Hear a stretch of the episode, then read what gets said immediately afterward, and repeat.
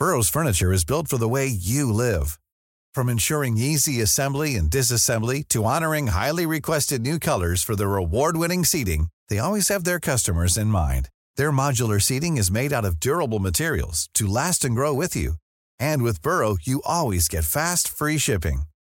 Get up to 60% off during Burrow's Memorial Day sale at burrow.com slash ACAST. That's burrow.com slash ACAST. burrow.com slash ACAST. El Heraldo Radio presenta Zona de Noticias con Manuel Zamacona. Zona de Noticias, el epicentro de la información.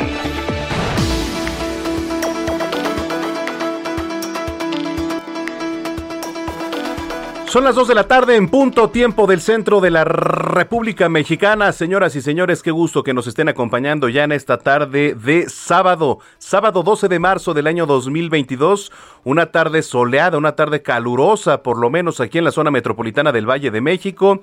No sé usted, platíqueme desde donde nos esté escuchando. Por cierto, saludamos a todos los que lo hacen a lo largo y ancho de la República Mexicana a través de las diferentes frecuencias locales aquí en la capital y en el valle es el 98.5 de FM, la frecuencia que usted sintoniza. Y saludamos también a los que nos sintonizan allá en Estados Unidos eh, a través de No Media Radio y nos ven a través de No Media Televisión, eh, en Houston, en Chicago, en Atlanta, en Beaumont, en Corpus Christi también, allá en Florida. Saludos, muchos, muchos saludos a todos nuestros paisanos en Estados Unidos. Aquí a usted a usted lo saludo con muchísimo gusto y lo invito a que se ponga en comunicación a través de nuestras redes sociales, arroba Samacona al aire arroba Samacona al aire. ¿Y por qué le hago siempre esta invitación? Bueno, pues porque hay que recordar que nosotros también somos un canal de comunicación, somos su voz. Aquí yo siempre lo he dicho, estamos a sus órdenes para que nos mande sus comentarios, sus opiniones, sugerencias, denuncias también que son muy importantes. Si usted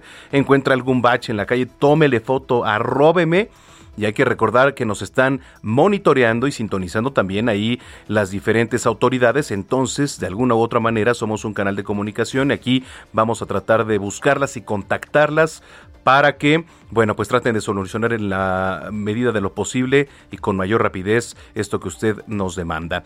Bueno, esa es una. La otra, tenemos un gran espacio, le adelanto, esta tarde de sábado, además de toda la coyuntura que traemos, lo local, nacional, internacional, le platico, bueno, ya está terrible. Es, una cosa de pena lo que ocurre en Michoacán, lo que, lo que ocurre en Zacatecas, en Guerrero, en Veracruz. Todo el país estamos hablando de una inseguridad terrible. Pero en particular lo que ha ocurrido esta semana con el asesinato del alcalde de Aguililla. Y luego también, quien era su asesor, al otro día. Es una cosa lamentable de pena lo que ocurre allá, una falta de respeto para todos y cada uno de nosotros, para el país en general. Estas imágenes y estas escenas en donde vemos pues carros eh, con tanques, parecen tanques, ¿no? Digo, son carros, algunos de ellos de basura, adaptados, evidentemente, blindados, en donde salen las barrets, en donde salen las armas, así sin más. Es una burla, la verdad, una falta de respeto para nosotros, más que nada. No hay gobernabilidad en estas entidades, no hay gobernabilidad. Y bueno, pues a ver qué es lo que sucede, vamos a estar analizando el tema, esa es una. Y el otro también que ha causado polémica y fue trending topic a lo largo de la semana, la respuesta que da el gobierno mexicano a través de un comunicado hacia el Parlamento Europeo. ¿Y por qué le da una respuesta al Parlamento Europeo? Porque el Parlamento Europeo se pronuncia en contra de los asesinatos de periodistas aquí en nuestro país. Y entonces aquí salen con un comunicado escrito, pero con nada de diplomacia. O sea, eh, bueno, fue un comunicado y el propio presidente ya aceptó haberlo escrito y redactado en camino, o sea, en el camino, sin consultar al secretario de Relaciones Exteriores, quien era la persona indicada para redactar este documento, porque para eso le pagan a Marcelo Ebrard, para llevar las relaciones internacionales, la diplomacia del país, ¿no? Bueno, terrible, terrible de verdad. Usted lee el comunicado y parece que lo escribió alguien con una hazaña de verdad. Y bueno, así fue, ¿no? Fue el presidente el que, no sé si él haya de su puño y letra o en el celular redactado este comunicado, o le dijo a Jesús Ramírez Cuevas, oye, a ver, lo que te dicte, tú redáctamelo. pero con un entripado que vimos los resultados, ¿no? Las condenas no nada más por parte de la oposición, ¿no? De, actores políticos, sino de su propio partido, de gente afín al presidente Andrés Manuel López Obrador. En fin, le vamos a entrar al tema, tenemos invitados especiales, también vamos a platicar eh, con Marco Bonilla, alcalde de Chihuahua, Chihuahua Capital, eh, en temas de seguridad, por supuesto, aquí en la capital, qué es lo que está ocurriendo y, oiga, la gasolina, cómo amanecimos en temas de gasolina, también le vamos a entrar. Eh, además, los espectáculos, tenemos por ahí a Melisa Moreno con las recomendaciones culturales. Eh, sexualidad hoy con Denis Flores y hoy viene luchador este, este o es mañana, ah, es mañana, viene el luchador mañana. Bueno, en fin, tenemos un gran espacio. Y sin más, le doy la más cordial bienvenida. Mi nombre es Manuel Zamacona. Y cuando son las 2 de la tarde con 5 minutos, vamos con lo más importante generado hasta el momento.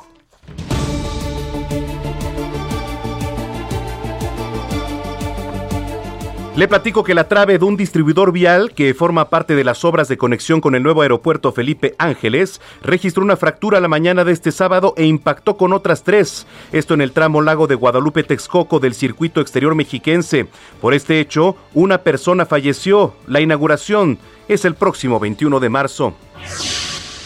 La Fiscalía de Querétaro informó que detuvieron a cinco personas más relacionadas con los hechos de violencia en el, estado, en el estadio de la Corregidora el sábado pasado, con lo que suman 22 detenidos hasta el momento. La Secretaría de Hacienda anunció que del 12 al 18 de marzo se otorgarán estímulos fiscales complementarios del 100% al precio de los combustibles. Por primera ocasión se incluyó a la gasolina premium.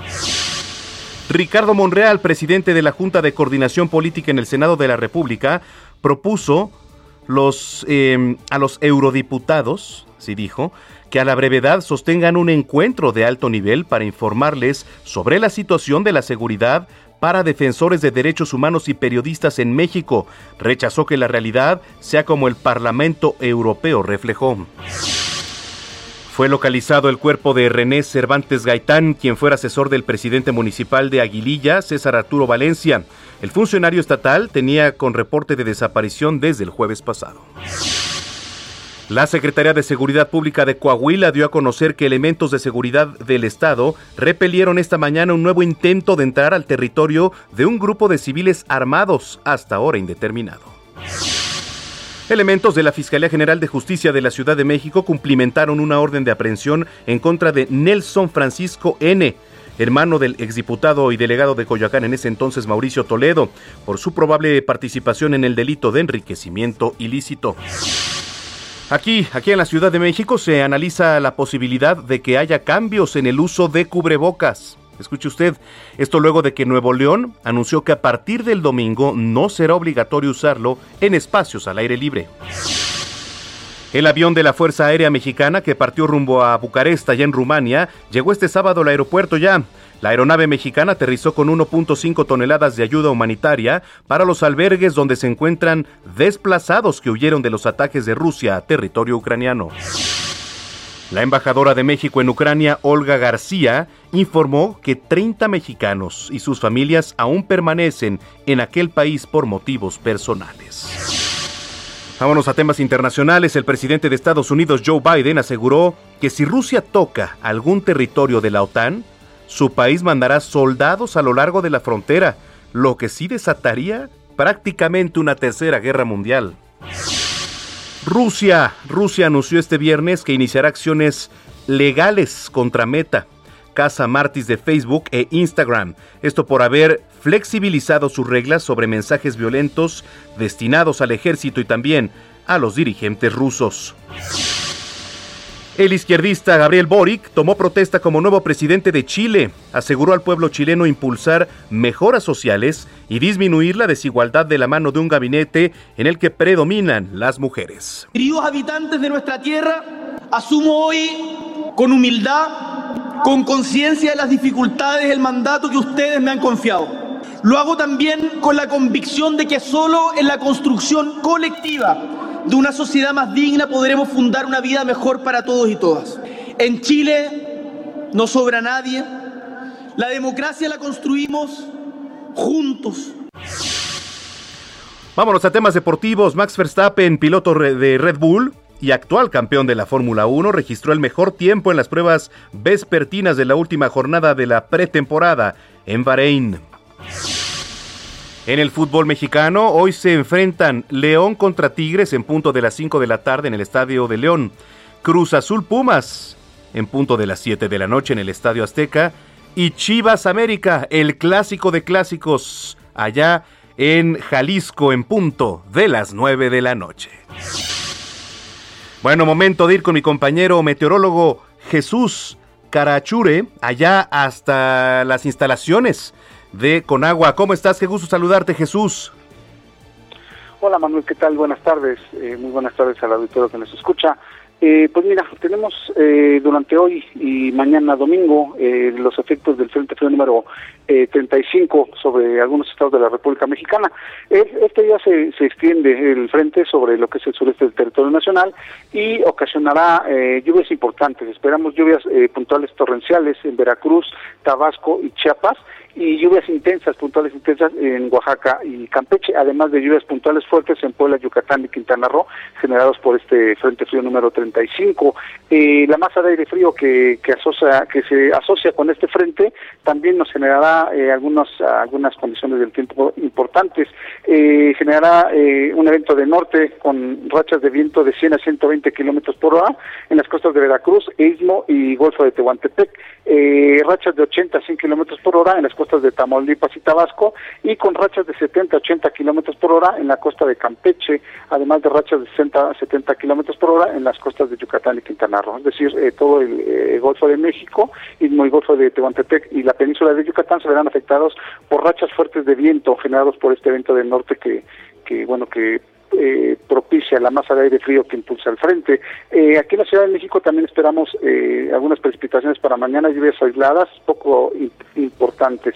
Y otra condición que esperamos en las próximas horas es eh, pues el ambiente frío todavía durante la noche y la, y la madrugada de mañana domingo. Hoy se sintió un, un ligero refrescamiento de las temperaturas por la mañana, con relación a días previos, especialmente por efectos de este frente frío y su masa de aire polar.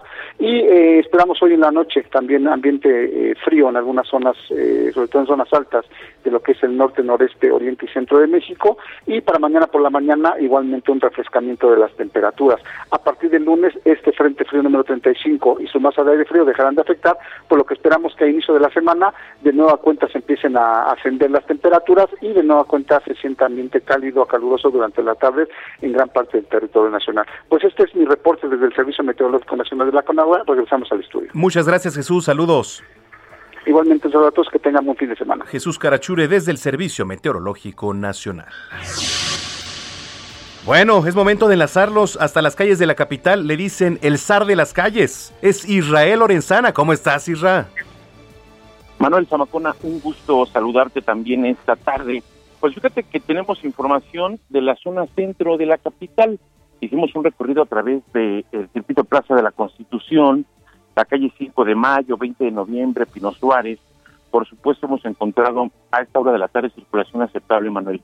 Donde hay algunos asentamientos es en el Paseo de la Reforma, en el ex central Lázaro Cárdenas. Hay que recordar que tenemos el cierre sobre Juárez a la altura de Lázaro Cárdenas. Esto, por supuesto, genera pues asentamientos considerables para quien va con dirección hacia 5 de mayo. Está la alternativa que es Avenida Hidalgo Manuel. También sobre el Paseo de la Reforma hicimos un amplio recorrido, la circulación aceptable, algunos asentamientos en la zona de Bucareli, más adelante en la zona del Eje 2 Norte Eulalia Guzmán, pero nada para abandonar esta importante vía si su destino es la zona de Río Consulado o más allá con dirección hacia la calzada de Guadalupe, hay que anticipar su paso por varios minutos. Por último, a través de la Avenida de los Insurgentes, Manuel, también circulación con algunos asentamientos en la zona de Buenavista, más adelante a la altura de la México Tenochtitlan y por supuesto al cruce con Reforma. Lento cambio de luces en los semáforos. Hay que utilizar como alternativa la zona del circuito interior, esto con dirección hacia Benjamín Franklin o para nuestros amigos que siguen su marcha hacia Avenida Revolución. Pues Manuel Zamacona, es la información que te tengo. Gracias, Israel Lorenzana. Hasta luego. Hasta luego.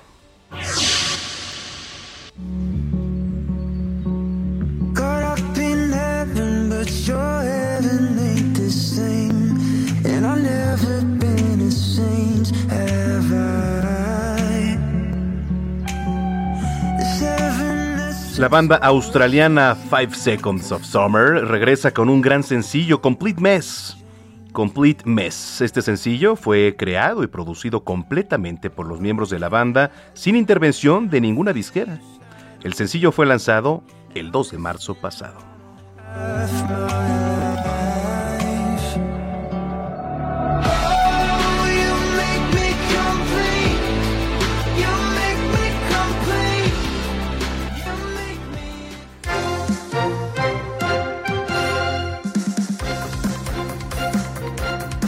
Vámonos hasta Michoacán, señoras y señores. Estado sin gobernabilidad, le puedo decir, eh, tras el asesinato del alcalde de Aguililla, César Arturo Valencia. Ayer ya encontraron sin vida también a su asesor. Eh, todo lo que ocurra allá eh, en los últimos días está en voz de Amanda Bautista, corresponsal de Heraldo Media Group en Michoacán, a quien saludo con mucho gusto. Amanda, qué gusto saludarte. ¿Qué tal? Muy buenas tardes, con gusto de saludarte e informarte que los cuerpos de César Valencia Caballero, presidente municipal de Aguililla, y René Cervantes Gaitán, asesor del Edir, son velados juntos en su tierra natal, donde familiares y amigos les dan el último adiós. Fue en la capilla del refugio donde el obispo Monseñor Cristóbal Asensio García ofició una misa de cuerpo presente para ambos funcionarios. A la homilía, además de familiares y amigos, Comentarte que asistieron habitantes de algunas rancherías cercanas a la cabecera municipal que al conocer del asesinato del alcalde y su asesor se han unido al luto que en estos momentos atraviesa Aguililla. Al concluir la misa, un cortejo con los restos de César y René recorrieron las principales calles de la localidad e hicieron una parada en las instalaciones de la presidencia municipal, espacio donde los trabajadores del ayuntamiento les rindieron un homenaje. Los restos de César y René serán velados el resto de este sábado en la casa del padre del alcalde y se prevé que alrededor de las 11 de la mañana del día de, este domingo de mañana sean sepultados en el Panteón Municipal de San Antonio. Mientras eh, tanto se efectúan eh, los servicios funerarios, en la demarcación de Aguililla comentarte que continúan los operativos encabezados por el Ejército Mexicano en la búsqueda de los homicidas. Son mil los elementos de las fuerzas castrenses que desde el pasado 8 de febrero se hacen cargo de la seguridad en la región. Comentarte que entrevistados vía telefónica habitantes de Aguililla, quien prefieren no brindar su nombre porque aseguran tener temor, señalan que entre la población existe un enojo e indignación por el asesinato del edil y el asesor. También se dice en la incertidumbre de qué pasará ahora en el municipio y quién se quedará al frente. También reconocen que existe el temor entre los ciudadanos, quienes hablan inclusive de un éxodo masivo. Por su parte, Ernesto Núñez, el líder estatal del Partido Verde Ecologista de México, partido del que era emanado César Valencia Caballero, señaló que esperan unos días para que los miembros del Cabildo se reúnan para elegir al encargado del despacho y posteriormente informarle al Congreso del Estado. Indicó que a pesar de las circunstancias de violencia e inseguridad que se vive en Aguililla, generado por la presencia del crimen organizado, entre los integrantes del Cabildo sí existen interesados en asumir el cargo. Es el reporte que tenemos hasta el momento de Y la molestia se extiende y es evidente por parte de la población, Amanda, porque vemos las imágenes que corren en redes sociales de niños, de jóvenes refugiándose ahí en un campo, ¿no? Eh, en un campo. Y vemos también otras imágenes en donde la verdad es que decimos, bueno, ¿y las autoridades? ¿Dónde están allá? O sea, eh, eh, ¿en quién podemos confiar, no? ¿Qué, es lo que dice también eh, los compañeros de la prensa, Amanda? efectivamente, y comentarte que cuando realizas visitas, he tenido la oportunidad de acudir a Aguililla, que es muy complicado cuando estaban tomadas las carreteras precisamente cerradas sin poder de grupos delictivos. la gente, pocos quieren hablar, inclusive algunos cuando te acercabas y les preguntabas que cómo le habían pasado las últimas semanas, qué era lo que se vivía realmente en, en Aguililla, eh, algunos te contestaban, algunos con temor, simplemente ni siquiera volteaban a verte y se retiraban del lugar. Eh, los eh, compañeros que se encuentran en estos momentos allá en Aguililla también comentan lo mismo. Los que se atreven a hablar es porque el enojo del momento, pero prefieren no dar sus rostros, no dar sus nombres, porque aseguran que ya llevan más de un año o tres meses que se vive con una situación más complicada en, en la localidad de Aguililla, donde también comentarte que desde hace un año no han llegado, se suspendieron las corridas de autobuses.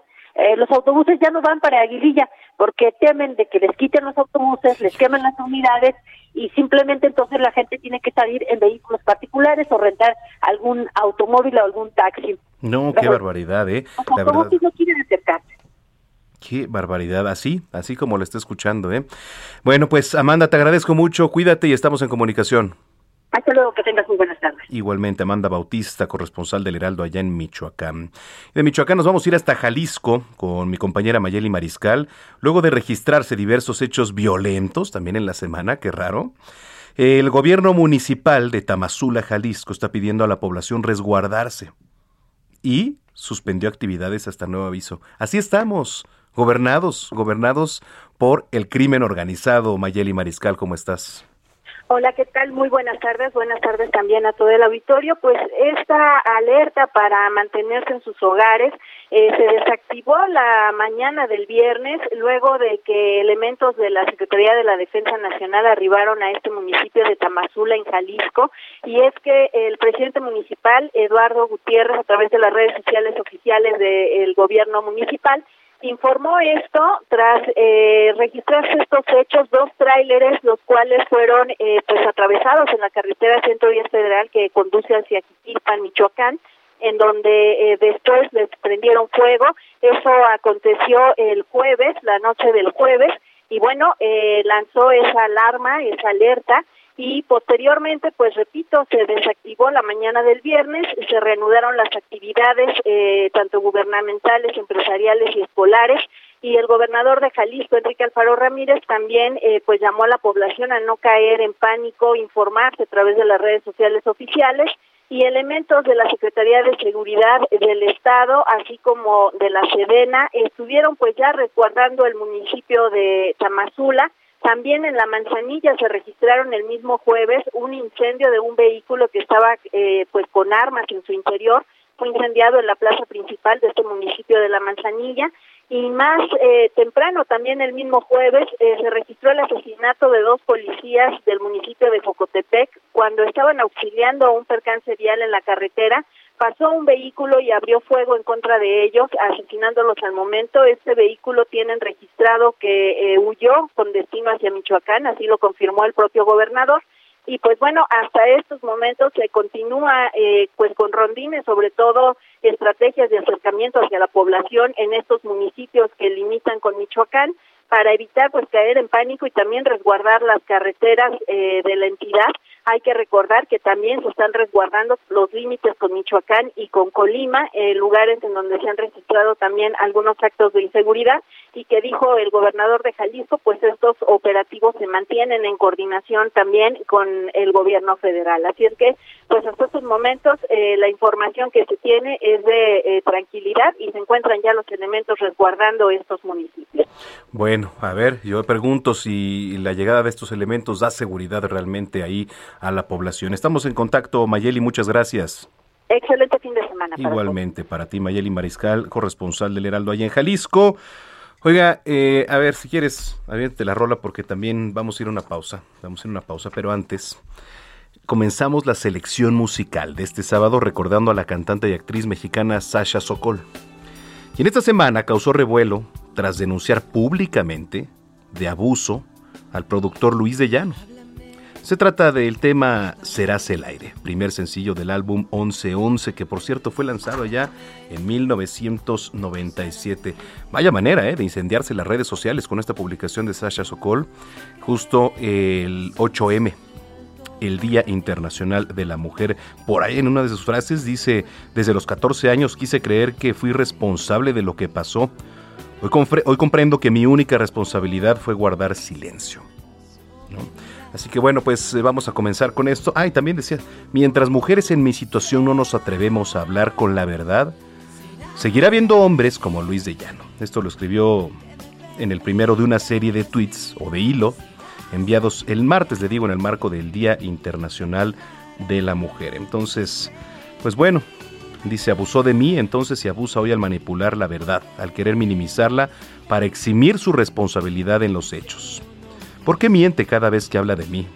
Porque sabe perfectamente que lo que hizo es un delito. Durante toda nuestra relación yo fui una menor de edad. Fueron las palabras escritas de Sasha Sokol. Con esto vamos a la pausa. Regresando, no le cambie por favor, por regresando, le vamos a platicar lo que ocurre allá en Colima con la inseguridad también. En Coahuila van a eliminar también ya el uso de cubrebocas, posiblemente aquí en la Ciudad de México ya para la próxima semana. Entonces no le cambie.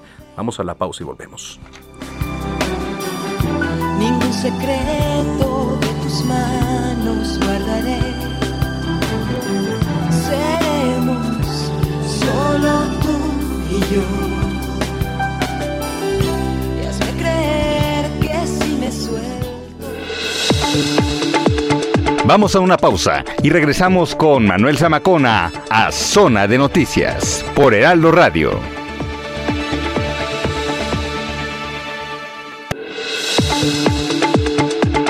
Ya estamos de vuelta. Zona de Noticias con Manuel Zamacona.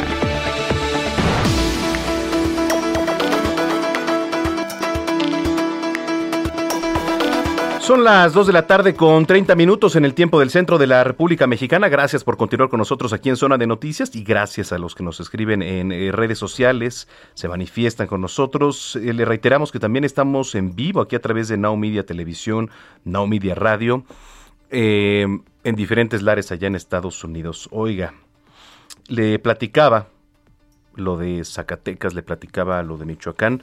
Pero también quiero platicarle que los alcaldes de 20 ciudades, ciudades capital del país, ya formalizaron una asociación para trabajos en beneficio de sus habitantes. Me parece importante el compartir las políticas públicas, el estar intercambiando temas y ahorita sobre todo en materia de seguridad.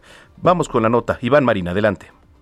Hola Manuel, te saludo con gusto y te comento que los alcaldes de 20 ciudades formalizaron una asociación para tejer alianzas que refuercen sus trabajos en beneficio de sus habitantes. Se trata de la Asociación de Ciudades Capitales de México, la cual también abrirá espacios de participación donde se compartan experiencias de gobierno frente a los retos que conlleva estar al frente de esas capitales. Renán Barrera Concha, alcalde de Mérida y primer presidente de esta asociación, resaltó que esta contará con una agenda de visión municipal, con una pluralidad de posturas políticas, con claro compromiso de la gobernanza. En conferencia desde Ciudad de México, también explicó que la asociación contará con una agenda enfocada en la capacitación de funcionarios, fortalecimiento municipal, comunicación eficaz entre autoridades, experiencias exitosas, asistencia técnica y asuntos internacionales. Agregó que la alianza también tendrá espacios de diálogo con otras fuerzas e instituciones políticas del país para alcanzar resultados rápidos gracias a la unión de esfuerzos de ayuntamientos. En la asociación se encuentran las y los alcaldes de Monterrey, Guadalajara, Guanajuato, Puebla, Oaxaca, Tlaxcala, Saltillo, San Luis Potosí, Tepic, Campeche y Hermosillo. También en este nuevo organismo único hasta ahora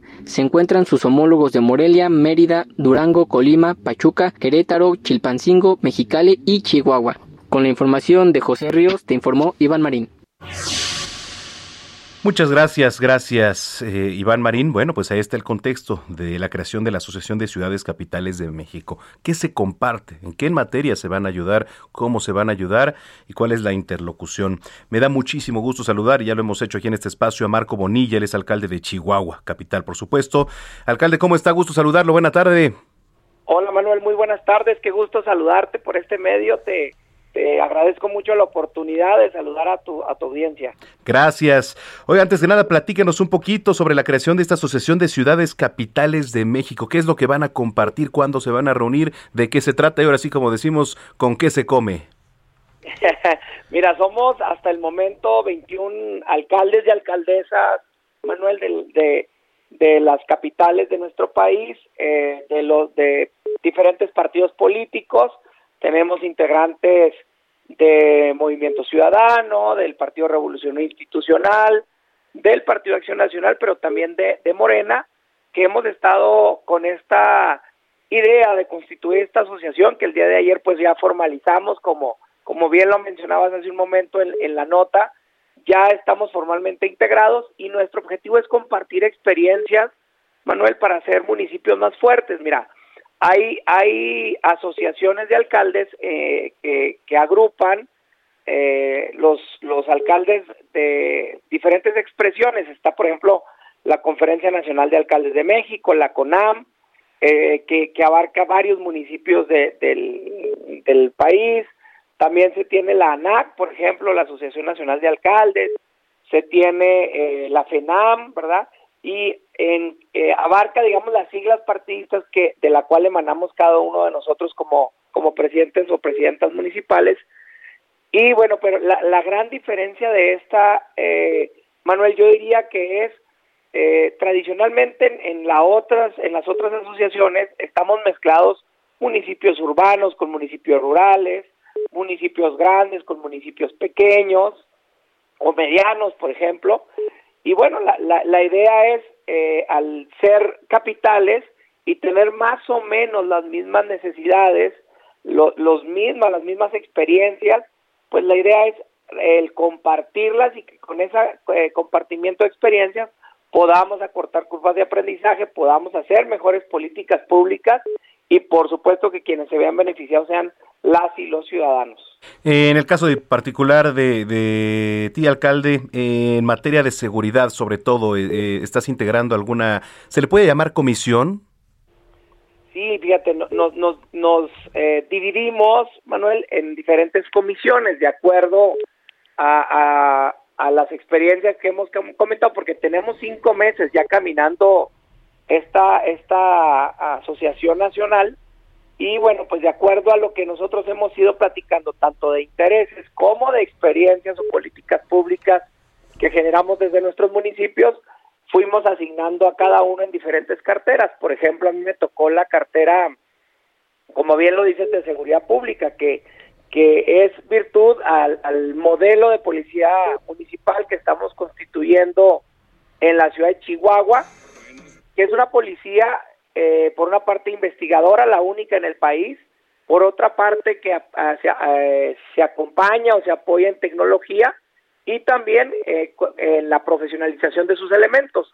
Hoy, virtud desde el inicio de esta administración, tenemos eh, el Instituto Superior de Seguridad de Chihuahua que oferta, Manuel, dos licenciaturas, una en alta tecnología eh, de seguridad y la otra en atención de emergencia. Somos la única policía municipal que cuenta con una institución superior de, de seguridad. Eso es importante y compartirles también, a ver con qué se quedan este, algunos estados, ¿no? Ahorita estamos hablando y, vamos a seguir platicando de lo que ocurre en muchos de los casos como Michoacán, Zacatecas, Guerrero, propio Veracruz, ¿no? En, en temas de inseguridad. Entonces, siempre es bueno compartir para, para este, generar políticas públicas y copiar algunos modelos, por ejemplo, los que tiene ahorita y los que me estaba platicando del centro de monitoreo. Sí, así es, la plataforma Chihuahua, que en esta administración incluso, Manuel, vamos a llevarla ya a otro nivel, vamos a, incorporar la tercera etapa que involucra ya rasgos de inteligencia artificial, como por ejemplo reconocimiento facial en las cámaras que estaremos integrando, drones con reconocimiento ya de placas, por ejemplo, van a ser eh, lectores de placas, vamos a tener eh, patrullas ya inteligentes, y este tipo de situaciones es la que queremos también poner, por supuesto, pues eh, a disposición de los demás ayuntamientos, porque además, Manuel, quiero decirte que esta policía se ha venido construyendo desde la anterior administración con nuestra gobernadora Maru Campos, hemos continuado haciéndola crecer, pero también ha estado eh, en, en un tipo de innovación esta, esta corporación, pues desde anteriores administraciones. Y hemos ido evolucionándola a tal grado de que queremos llegar que sea la mejor policía de América Latina, eh, que es un panorama diferente, digamos, eh, como bien lo mencionas ahorita, a muchas otras policías municipales del país. Lo que nosotros queremos es que se aproveche la experiencia de Chihuahua, que además, eh, vale la pena decirte, Manuel, todo ha sido con recursos 100% municipales. Correcto. Oye, finalmente, antes de despedirnos, ya la Asociación Nacional de Ayuntamientos y Alcaldes de Acción Nacional te ha nombrado como vicepresidente de Enlace Legislativo para representar, pues, ante senadores, diputados federales, a todos los alcaldes del país, lo que tiene que ver de, extracción panista, alcalde. Sí, esta es, esta es otra asociación, que es la, la que nos aglutina, como bien lo dices, Manuel, a los alcaldes de Acción Nacional, partido que me postuló a mí en la elección del año anterior, del 2021. Y bueno, pues eh, tuvo bien el presidente nacional Marco Cortés, así como nuestra presidenta de los, de los alcaldes de ANAC, eh, la, la, alcaldesa de León, Guanajuato, Alejandra Gutiérrez, el, el, en encomendarme la vicepresidencia de enlace legislativo, con la cual, bueno, pues como tú dices, tengo la representación de la Asociación de Alcaldes en ese enlace que debemos de tener los alcaldes panistas con las diferentes cámaras de diputados locales, con los diputados federales y, la, y, la, y los senadores, precisamente para lograr unificar eh, visión, eh, el, tratar de que nos apoyen desde las legislaturas locales, desde los congresos federales, a fortalecer los municipios eh, de México, porque es en los municipios de México donde nace la vida de este país. Queremos municipios fuertes para tener un país fuerte. Pues vamos a estar muy pendientes, alcalde. Muchísimas gracias, como siempre, por tomarnos la comunicación y, si lo permite, estar en contacto. Al contrario, gracias a ti por la oportunidad y, por supuesto, que estamos eh, listos para desde Chihuahua compartir lo, lo, que estamos haciendo, no solo en materia de seguridad, sino también en materia de servicios, en materia de, de transparencia y rendición de cuentas y en materia de participación ciudadana. Correcto. Muchas gracias. Saludos, alcalde. Un abrazo, Manuel, que estés muy bien. Buena tarde, gracias por la oportunidad. Igualmente, muy buena tarde. Es Marco Bonilla, alcalde de Chihuahua Capital. Y bueno, pues ahí está. Ojalá sí, ¿eh? ojalá y sí se compartan, ojalá y sí se tomen estas políticas públicas en otros estados que están en llamas, que no tienen gobernabilidad. Y lo he dicho y no me voy a cansar. Son las 2 de la tarde ya con 40 minutos.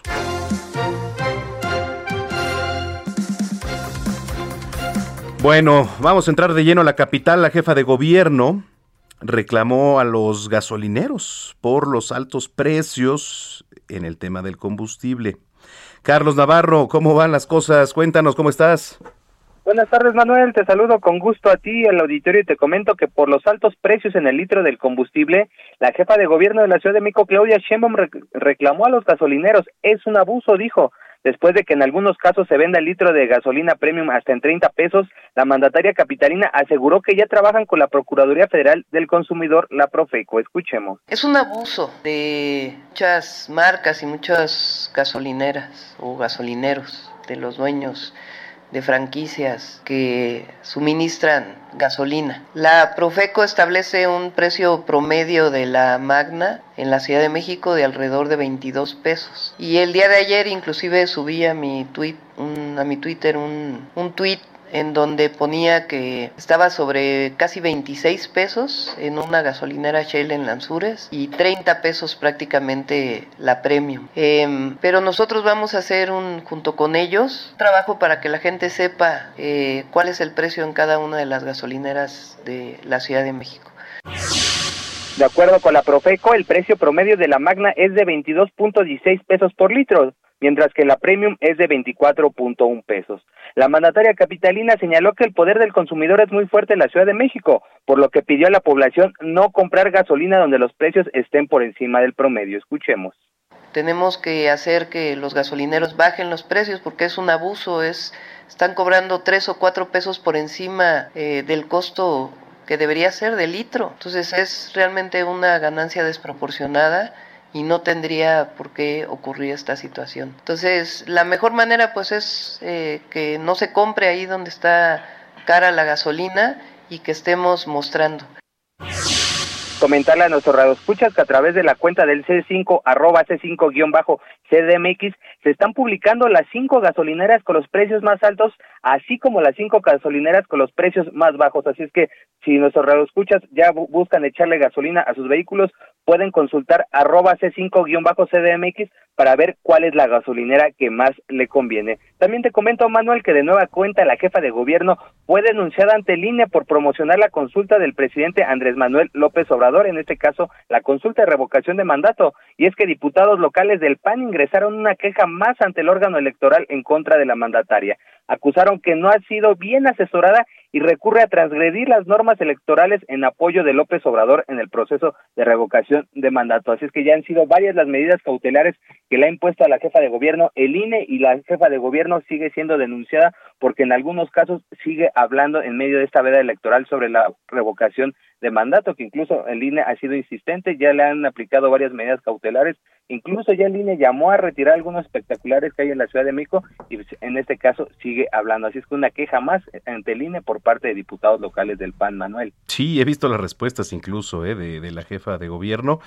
Eh, oye, eh, cambiando de tema rapidísimo, por ahí se estaba especulando, hablando que quizá en próximos días, podría ser la próxima semana, no lo sé, eh, se pudiera estar anunciando que mm, en la capital, pues eh, ya no se, se elimina pues el uso obligatorio del cubrebocas. ¿Podría ser? ¿Se ha escuchado algo por ahí, Carlos?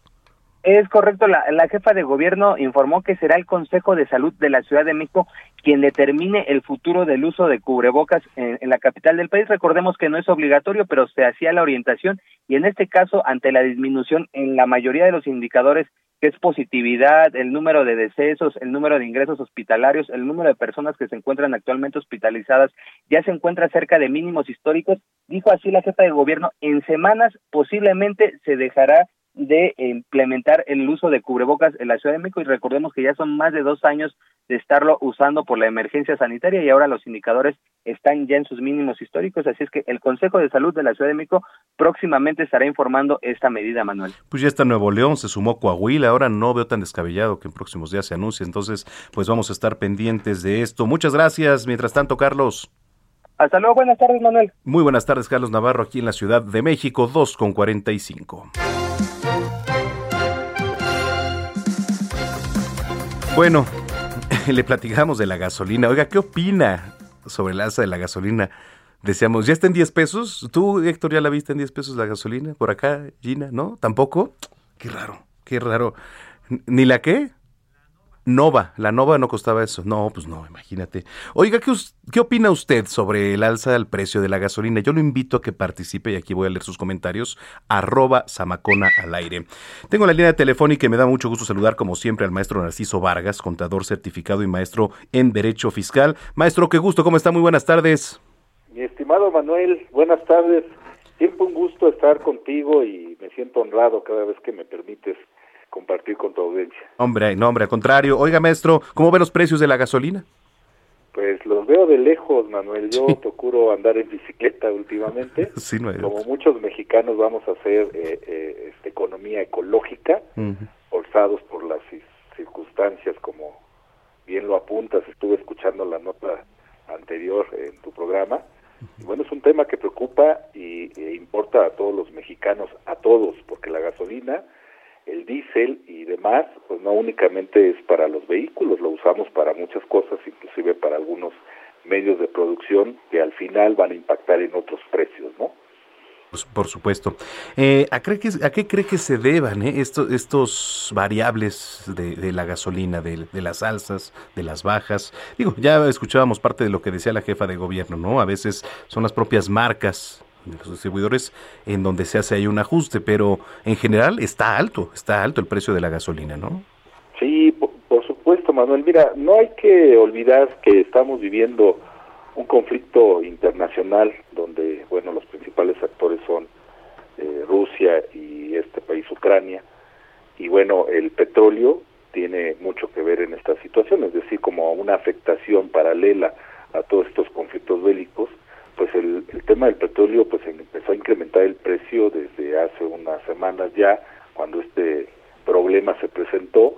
Y no dudemos en que siga en esa misma tendencia porque es parte de las presiones económicas que se imponen a los países justamente para tratar de ganar eh, eh, el, pues eh, la posición. No quiero usar la, la palabra guerra porque pues es muy fuerte, pero sí las posiciones se van ganando de diferentes maneras, no solamente es la fuerza, sino es la presión que puedas eh, imponer en, en, el, en el otro país o en el bloque de otros países que se han manifestado simpatizantes de uno o de otro bando. Entonces, bueno, eso tiene mucho que ver con el precio de la gasolina. Hay que recordar que nuestro país, aunque es un productor de petróleo, no lo es así ya de los combustibles, esos los importamos y nuestro gobierno de muchos años ha tenido un estímulo eh, a todas aquellas empresas que se dedican a importar la gasolina. Este estímulo que va dirigido a un impuesto en particular, que lo conocemos como impuesto especial sobre producción y servicios, que afecta directamente a, a los combustibles, pues el estímulo va dirigido a este impuesto, es decir, a, para tratar de disminuir el valor de, la gasolina en el mercado, pero lo que no puede controlar el, nuestro gobierno ni ningún otro, pues es la oferta-demanda en el mercado internacional. Sí, es importante. Y no se ve un panorama alentador para próximos días en temas internacionales, sobre todo en el conflicto Rusia-Ucrania. ¿Cuál es su pronóstico, maestro, para el tema de los precios de la gasolina?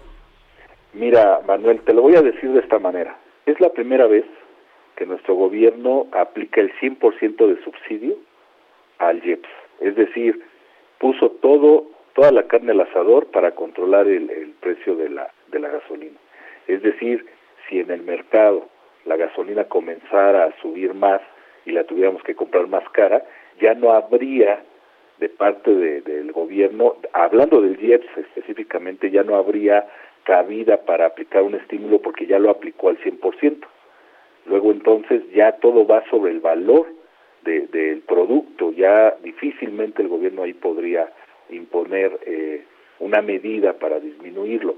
Hay que recordar que nuestro país aplica ese este, este estímulo y además hace acreditable el mismo para ISR y para IVA para aquellas empresas que se dedican a importar. Entonces realmente ahorita le está perdiendo, por llamarlo así, eh, ya que no lo va a recaudar, un promedio de 9 pesos por litro. Entonces es una cantidad importante, si no estaríamos viendo la gasolina ahorita en 31 o 32 pesos, mano.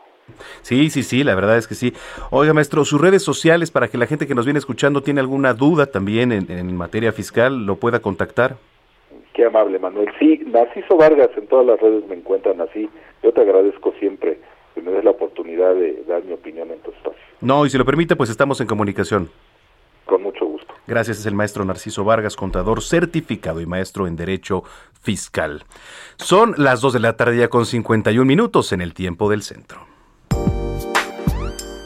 Recomendaciones culturales con Melisa Moreno.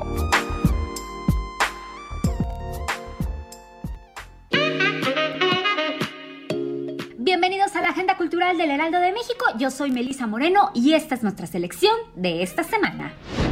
Deseo Infinito es una obra de ficción basada en momentos de la vida de cuatro artistas mexicanos del siglo XX: Nahui Olin, Antonieta Rivas Mercado, Manuel Rodríguez Lozano y Dr. Atl, que fueron un parteaguas en la cultura y el pensamiento de la época, donde a partir de sus escritos se plasman sus emociones y su particular forma de ver la vida, creando su propio universo y cómo se van entrelazando sus historias en su lucha por conseguir el deseo infinito de ser.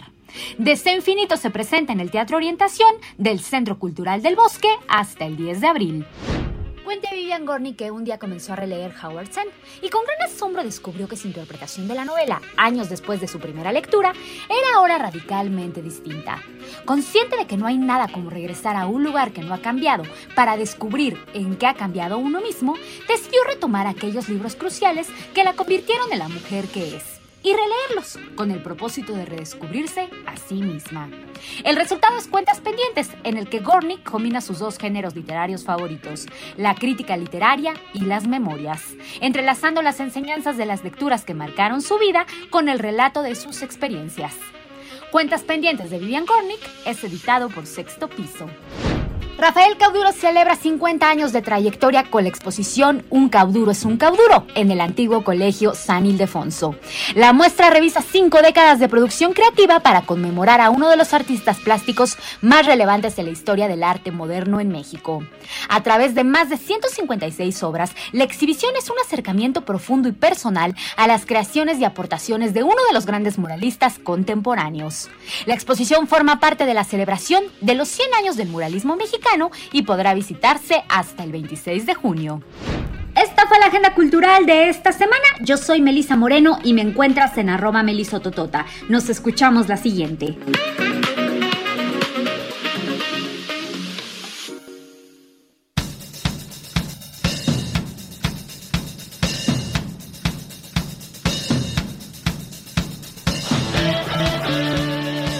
Ándale, Run to the Hills, es esa, ¿no?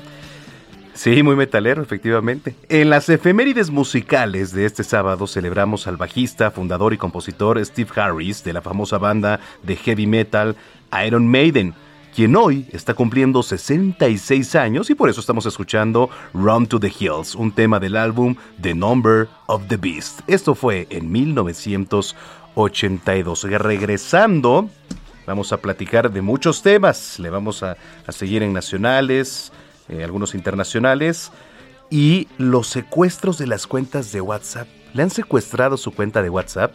Lo vamos a platicar con Juan Guevara al regreso. También les platico por qué hoy, hoy es Día Mundial del Glaucoma. Y a ver si Juan Guevara también nos dice por qué es Día Mundial contra la Censura en Internet. Regresamos a la segunda hora aquí en Zona de Noticias, invitándolo como siempre a que esté en comunicación. Arroba Samacona al aire. Pausa, volvemos. Yeah.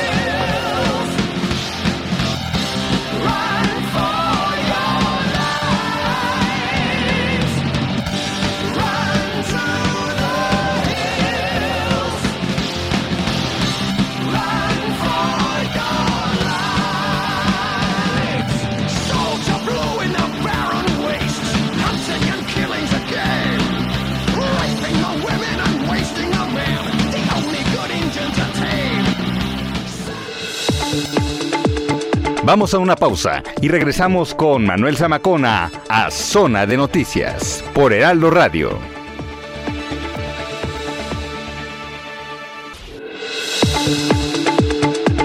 Ya estamos de vuelta. Zona de Noticias con Manuel Zamacona.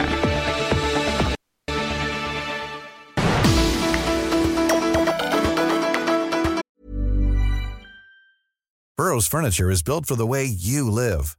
From ensuring easy assembly and disassembly to honoring highly requested new colors for their award-winning seating, they always have their customers in mind. Their modular seating is made out of durable materials to last and grow with you. And with Burrow, you always get fast, free shipping. Get up to 60% off during Burrow's Memorial Day sale at burrow.com slash ACAST. That's burrow.com slash ACAST. burrow.com slash ACAST.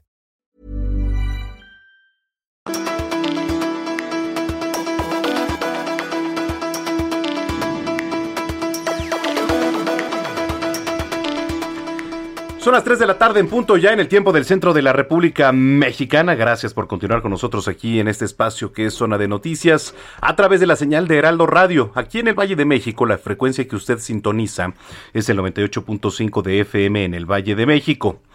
Eh, en sus diferentes frecuencias locales, me da mucho gusto saludarlo a lo largo y ancho de la República Mexicana y también allá en Estados Unidos. En unos minutitos vamos a platicar con Juan Guevara. No, no, así que no se despegue, siempre es interesantísimo los secuestros de cuentas de WhatsApp. ¿Le han secuestrado a usted una cuenta de WhatsApp? Bueno, pues aquí se lo vamos a platicar hoy 12 de marzo del año 2022, en donde por cierto, hoy 12 de marzo, entre otras cosas, se celebra el Día Mundial del Glaucoma. A partir del año 2008 se viene celebrando cada 12 de marzo el Día Mundial del Glaucoma, un padecimiento pues que engloba hasta 60 enfermedades oculares que pueden ocasionar la ceguera del paciente producto de una degeneración progresiva del nervio ocular. Actualmente el glaucoma es la segunda causa común de la ceguera y lo padecen alrededor de unos 60 millones de personas en todo el mundo y se estima que para este 2000 22 la cifra aumente. Entonces, bueno, pues ahí está. Eh, más que un día, dicen, es toda la semana. El Día Mundial del Glaucoma es el eje central de una festividad mucho más grande que es la Semana Mundial del Glaucoma, que va del 6 al 12 de marzo. Actualmente ahora en 2022. Pues ahí lo tiene. Oiga, y vamos a tener regalitos Vamos a tener por aquí regalitos, así que estén muy pendientes. Lo primero que tiene que hacer es seguirnos en redes sociales, ¿no, Gina? Así es. ya está Gina por acá, Gina Monroy. Buenas tardes. Gina Monroy es nuestra jefa de información. Em, y, por qué estás muy dadivosa hoy, querida Gina? Bueno, es que ya viene Denise, Denise Flores. Así es, nuestra sexóloga, ya por fin. Entonces va a traer algunos regalos. Eso. Así es. Bueno, pues primero que nos sigan en redes, ¿no? Sí. Twitter e Instagram. Estamos como arroba samacona al aire y estás... Arroba Ginis28. Arroba Ginis28 también para que la roben ahí en el Twitter. Y pues bueno, pues a ver qué, qué, nos dice nuestra querida Denise Flores y la dinámica que hay que seguir. Así es. Mientras tanto, yo le doy la más cordial bienvenida si nos acaba de sintonizar aquí en Zona de Noticias. Soy Manuel Zamacona y cuando son las 3 de la tarde con 3 minutos, vamos con lo más importante generado en las últimas horas en voz de Gina Monroy, que es nuestra jefa de información. La jefa de gobierno, Claudia Sheinbaum, dijo que no hay mayor información sobre la extradición de Mauricio Toledo al país y aplaudió el trabajo de la Fiscalía General de Justicia tras la detención de Nelson Toledo, hermano del ex delegado de Coyoacán. Un nuevo reglamento de cementerios, crematorios y servicios funerarios en la Ciudad de México entró en vigor en la entidad. El gobierno local informó que tiene por objeto regular el establecimiento, funcionamiento, conservación, operación, administración y vigilancia del servicio público de cementerios, tanto civiles como concesionados. Un empresario canadiense fue ejecutado cuando conducía un vehículo Audi deportivo en Playa del Carmen, Quintana Roo, acompañado de su hija menor. Fernando Macotela, director de la Feria Internacional del Libro del Palacio de Minería, dio a conocer que tuvo que tomar la decisión de realizar el evento de manera digital por segundo año consecutivo, aunque destacó que las ventajas es que se llega a un público mayor. En noticias internacionales, el presidente ucraniano Volodymyr Zelensky ha pedido que cesen los ataques de parte de Rusia para poder llegar a la población. El gobierno ucraniano señaló que el país está listo para negociar el fin de la guerra, pero no se rendirán ni aceptarán ningún ultimátum. En noticias deportivas, Cristiano Ronaldo sigue haciendo historia en el mundo del fútbol. El astro portugués superó a Joseph Bican como el máximo anotador en la historia del deporte, llegando a una cifra de 807 goles.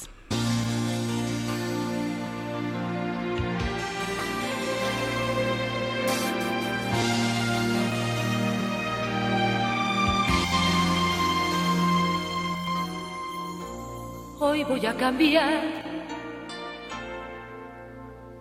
revisar bien mis maletas.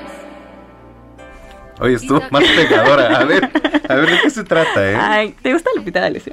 No, ya, ya, ya es muy grande para mí. su música. Ah, su, música. No, la verdad es que hay una que otra buena, pero no soy sí, en los karaokes. Ándale. Ajá. Pues estamos escuchando a Lupita D'Alessio porque va a recibir el premio Leyenda de los Latin Aimers, el máximo galardón en la ceremonia que se celebrará el 21 de abril.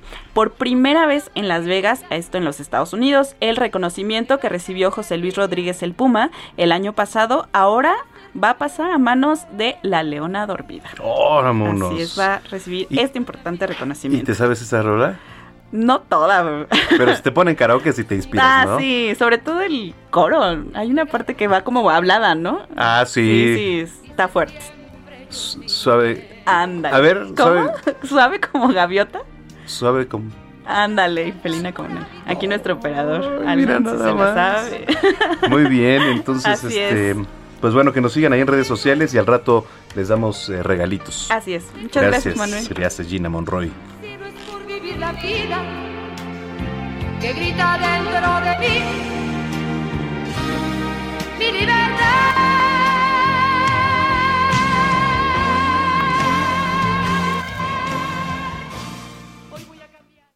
Hablemos de tecnología con Juan Guevara.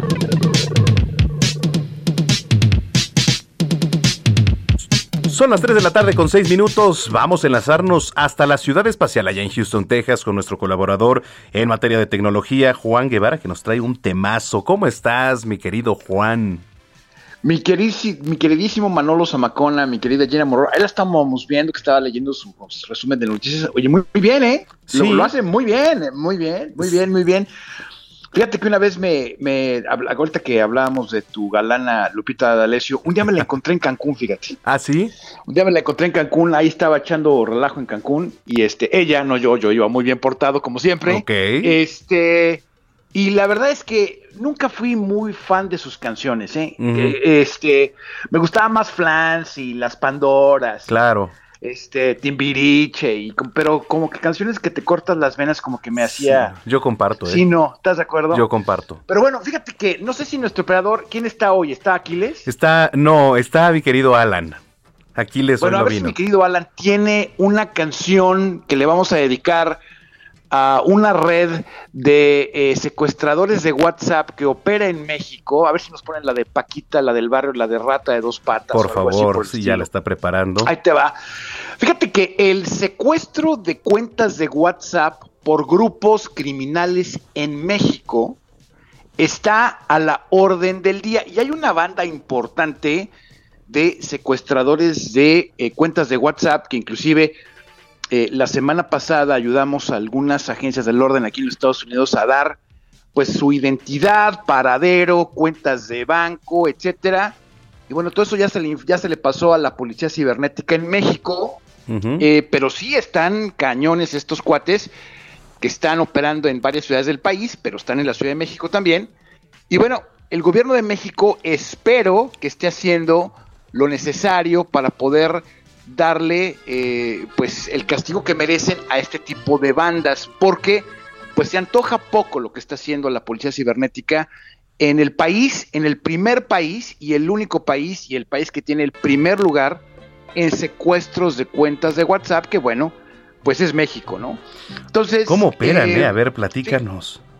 Fíjate, eh, primero quiero decirles que estos, esto, esta banda de secuestradores en general, les voy a dar su modus operandi y en qué bancos operan. Los bancos que han recibido ya información de que tienen gente que pues eh, opera cuentas de este tipo o hace cosas de este tipo son Banamex eh, y BBVA. Son, son, son normalmente el tipo de cuentas que utilizan ahí y ahorita les voy a decir por qué. Primero, se recibe un texto de tu propio contacto. Esto es una persona que ya, que ya tienen bajo su control la cuenta de WhatsApp. Normalmente eh, se van mucho a los grupos, todos tenemos grupos de WhatsApp, y lo que hacen es eh, a los contactos que van viendo en los grupos, una vez que tomaron el, control de una cuenta de WhatsApp, para poder seguir teniendo control de esto, bueno, pues se van a los grupos, te mandan un hola, ¿cómo estás? Luego te dicen que aquí andan dando lata y te dicen que con un pequeño problema te buscan porque, pues, eh, lo que te dicen es que necesitan depositar una transferencia de carácter urgente pero que su banca móvil está bloqueada y que no les da acceso. Y te dicen, te quiero pedir un favor enorme, no sé si tú puedes, y entonces te piden dinero, en general te piden y te dicen la palabra ocupo 30 mil pesos o 1.600 dólares y los puedes transferir ya sea por Western Union o de banco a banco. ¿Qué banco? Ya, los, ya se los especifiqué. Específicamente te dan cuentas de Bancomer, de BVA, de BBVA y te dan cuentas de Banamex. Ahora, ¿qué es lo que pasa? Cuando, cuando quieren secuestrar una cuenta de WhatsApp, estos individuos lo que hacen es te mandan un texto primero de un teléfono normal. Las, eh, las claves de área que utilizan normalmente son las claves 442, que es Querétaro, y 449, que es Iztapalapa, México, cerca de la Ciudad de México. Pongan atención los que nos vienen escuchando, ¿eh? porque esto es muy importante. Lo que te estoy diciendo, Manu, es que sabemos quiénes son estas personas y ya los turnamos directamente a las, a, las, a las autoridades competentes, a ver si les hacen algo, pero por lo menos las autoridades competentes ya saben. Y es que muchos, no todos, pero muchos tenemos, tenemos WhatsApp, entonces pongan atención por favor a lo que dice Juan. Sí, póngate, súbale a su radio. Entonces, reciben llamadas de teléfono de claves eh, en Querétaro, 442, claves en Iztapalapa, México, 449. Lo que hacen es, eh, si no contestas, te, hacen una llamada de teléfono y cuelgan, sí eh, contestas tú, hola, bueno, hello, WhatsApp, lo que quieras, y este, si no te contestan, simplemente tratan de hablarte varias veces para verificar que tu teléfono está activo. Una vez que hacen eso, lo que hacen es se van a una cuenta de WhatsApp web, es decir, bajan o descargan el, WhatsApp en, web, es decir, en, las aplicaciones para la computadora, y entonces eh, utilizan tu teléfono, lo dan de alta y esto funciona única y exclusivamente cuando no se tiene activada la doble verificación o la verificación de dos pasos en WhatsApp. Cuando uno no la tiene, entonces eh, es fácil, no le voy a dar los detalles a la audiencia obviamente, pero es fácil poder eh, tomar control de la cuenta porque muchas veces se le manda un texto al dueño de la cuenta diciéndole, oye, este, acepta el texto y cuando uno acepta el texto, porque uno anda en la, ya sabes, en distraído lo que tú quieras, pues entonces toman este tipo de gente el control de la cuenta. ¿Qué es lo que hacen? Acto seguido de que toman el control de la cuenta. Lo que hacen es, se van a todos los grupos, como les decía, y empiezan a pedir dinero. En el caso que nosotros pudimos ver, eh, se contactaron entre 80 y 100 personas contactos pidiéndole el uh, dinero a cada uno de estos contactos.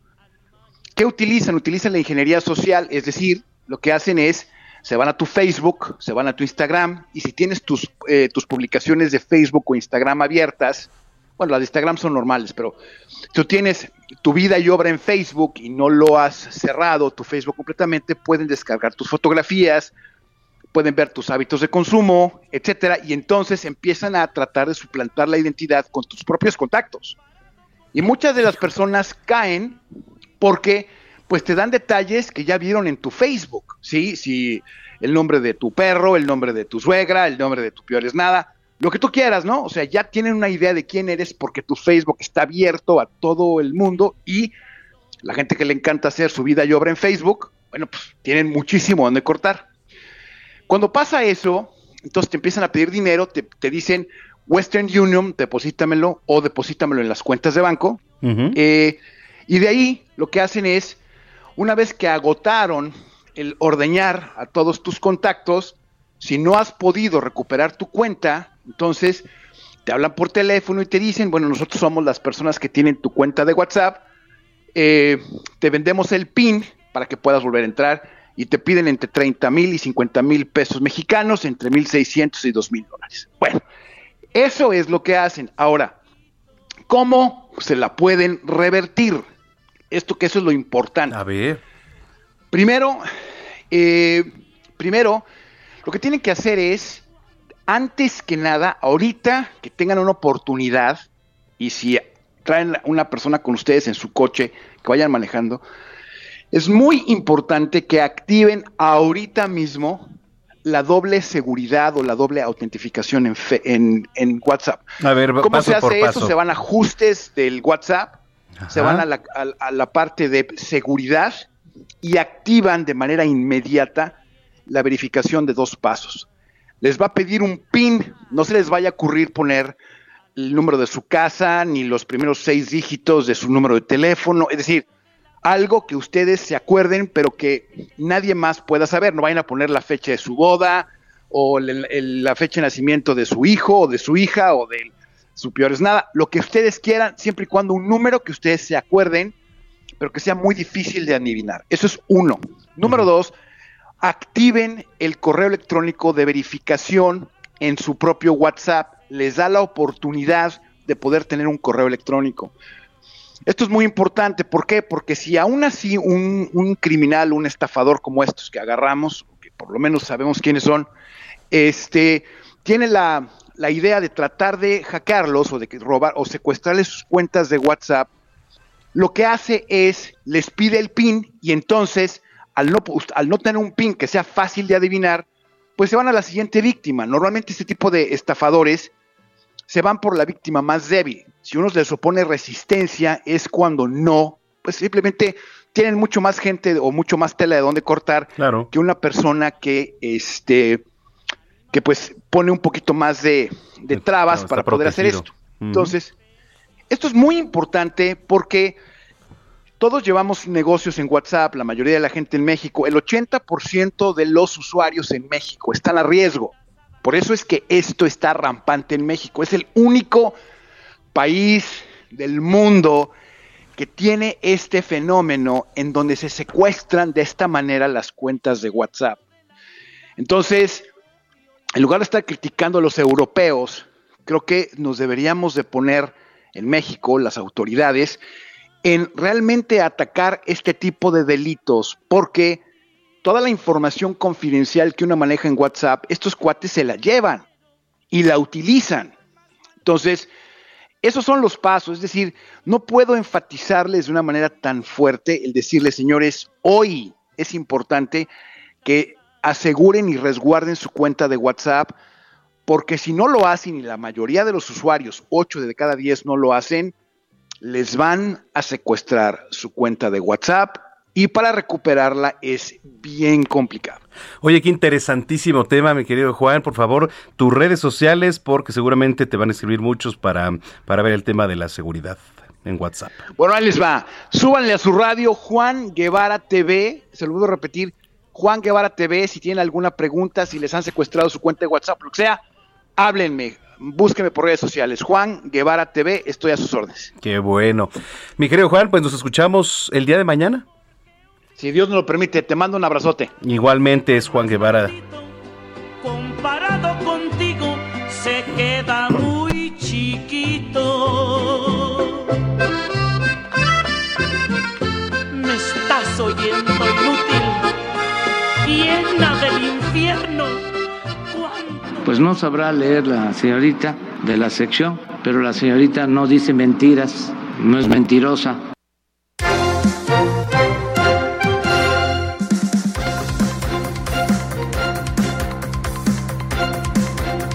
Bueno, pues ya son las 3 de la tarde con 18 minutos en el tiempo del centro del país. Oiga, eh, me escriben por aquí, Yerenuk dice Samacona. Con mucho respeto te digo la correcta pronunciación del apellido del presidente de la República de Chile, Gabriel Boric, que ahora sí ya lo dije bien. Los apellidos de origen croata terminados en C se pronuncian con che.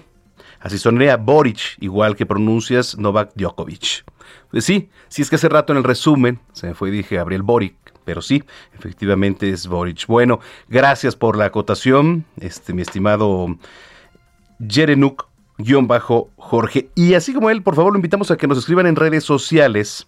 Vamos a tener regalitos ahorita antes de terminar el espacio. Entonces, lo primero que tienes que hacer es escribirme en arroba samacona al aire. Bueno, les platicaba al regresar de la pausa que hoy 12 de marzo es el Día Mundial del Glaucoma. Me da mucho gusto saludar a la doctora Brenda Alegría García Loza y es presidenta de la Asociación de Glaucoma de Occidente. Doctora, gracias por platicar con nosotros. ¿Cómo está? Muy buenas tardes. Hola, ¿qué tal? ¿Cómo están? Muy buenas tardes. Pues muy contenta de poder compartir con ustedes este espacio. Gracias. Eh, decíamos que cada 12 de marzo, ahora a partir del 2008, se celebra el Día Mundial. Este, no, perdóneme. Sí, de 2008 contra la glaucoma. Eh, ¿Cómo empezar a hablar del tema? Así es, el 12 de marzo todos los glaucomatólogos a nivel mundial hacemos una campaña de detección para factores de riesgo en población con factores eh, que pudieran tener eh, glaucoma. El glaucoma es una enfermedad que afecta aproximadamente a 79 millones de, de pacientes alrededor del mundo. En México se cree que hay 50 mil pacientes que tienen glaucoma y solamente del 50 al 60% están en alerta o saben que tienen esta enfermedad. Nosotros decimos que es nuestro enemigo silente o el enemigo silencioso ya que no presenta síntomas, es una enfermedad asintomática. Generalmente el paciente no se da cuenta hasta que lo descubrimos en una consulta oftalmológica general o eh, con alguno de los antecedentes que pudieran ponerlos en alerta y pueden acudir a, a las revisiones. El glaucoma es una enfermedad multifactorial, son varios factores los que pueden presentar eh, que el desarrollo de la enfermedad, especialmente el aumento de la presión del ojo. El ojo tiene su propia presión, pero no necesariamente tiene que ser propia del aumento de la presión del ojo. El ojito tiene una presión de 12 a 16 milímetros de mercurio. Cuando detectamos en una consulta mayor de 23 milímetros de mercurio, de 21 milímetros de mercurio, un paciente con estas presiones puede estar ante la sospecha de glaucoma. Entonces es una de las primeras o es la primera causa de ceguera irreversible a nivel mundial. Y además lo decía, es pues prácticamente incurable, ¿no? Eh, ¿Hay algún tipo de prevención que se pueda hacer, doctora? Claro que sí, esto es muy importante lo que cabe mencionar, no es curable, pero sí es prevenible y sobre todo una vez que lo detectamos, lo podemos parar. Si bien ya no puedo estar curando o, regresando, es irreversible esta enfermedad, sí lo puedo prevenir. ¿Cómo? Identificando si estás en una población en riesgo. Por ejemplo, ¿cuál es la población en riesgo? Pacientes mayores de 40 años, que sean diabéticos, hipertensos, el antecedente más importante es un paciente que tenga antecedentes de glaucoma, un familiar de glaucoma. Decimos mamá, papá, tíos glaucoma, hijos, sobrinos glaucoma. Por lo cual es una enfermedad con una carga genética muy importante. Si estás entre estos factores de riesgos, sí es muy importante al menos revisarse una vez al año para detectar a tiempo algún tipo de posible enfermedad. Eso es muy importante. Ahora, eh, por aquí leía en algún artículo la mejor forma de celebrar el Día Mundial del Glaucoma, que además, bueno, puede ser a través de un examen de la vista, etcétera. En México, digo, no un porcentaje exacto, pero ¿cuántas personas estamos hablando de que podrían padecer este tipo de enfermedad, doctora? Estamos hablando que en México de cerca de 50 mil a 60 mil habitantes pueden estarla padeciendo, que es cerca del 2.6% de la población, pero lo más alarmante es que más del 60% no saben que la padecen. Eso es importantísimo. Ahora, nos acaba de dar en un punto importante, no se puede curar, pero se puede prevenir. Yo quisiera que nos compartiera sus redes sociales para que la gente que nos viene escuchando, si tuvo alguna inquietud, si tiene alguna duda, la pueda contactar.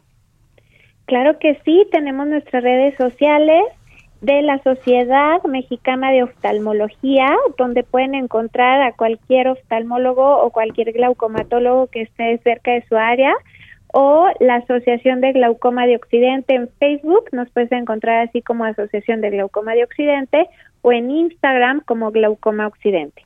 Y aquí pueden encontrar a su oftalmólogo o glaucomatólogo más cercano, sabiendo que tenemos que acudir mínimo una revisión oftalmológica una vez al año. Bueno, doctora, me dio mucho gusto platicar con usted y estamos en comunicación si lo permite.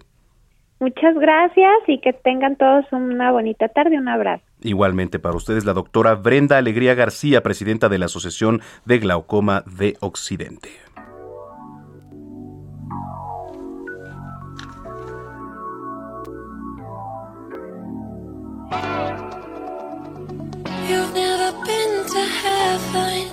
Oye, qué buena rola, ¿eh? Esta de Megan. Sí, y regresando les platico, porque nos vamos a la pausa. Y regresando también tenemos saludos, ¿eh? Tenemos saludos aquí a través de redes sociales. Es la última media hora de información aquí en Zona de Noticias. Soy Manuel Zamacona, volvemos. Vamos a una pausa y regresamos con Manuel Zamacona a Zona de Noticias por Heraldo Radio.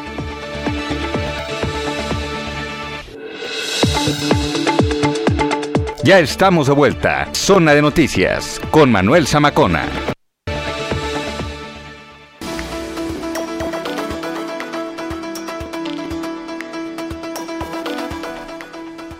Son las 3 de la tarde ya con 30 minutos en el tiempo del centro de la República Mexicana. Gracias por continuar con nosotros aquí en Zona de Noticias. La última media hora de información aquí de este sábado 12 de marzo del año 2022 a través de la señal de Heraldo Radio. Oye, gracias a todos los que nos escriben en redes sociales. Guillermo Muñoz dice, Manuel, ¿dónde andará tu amiga la chef? refiriéndose a Paulina Abascal.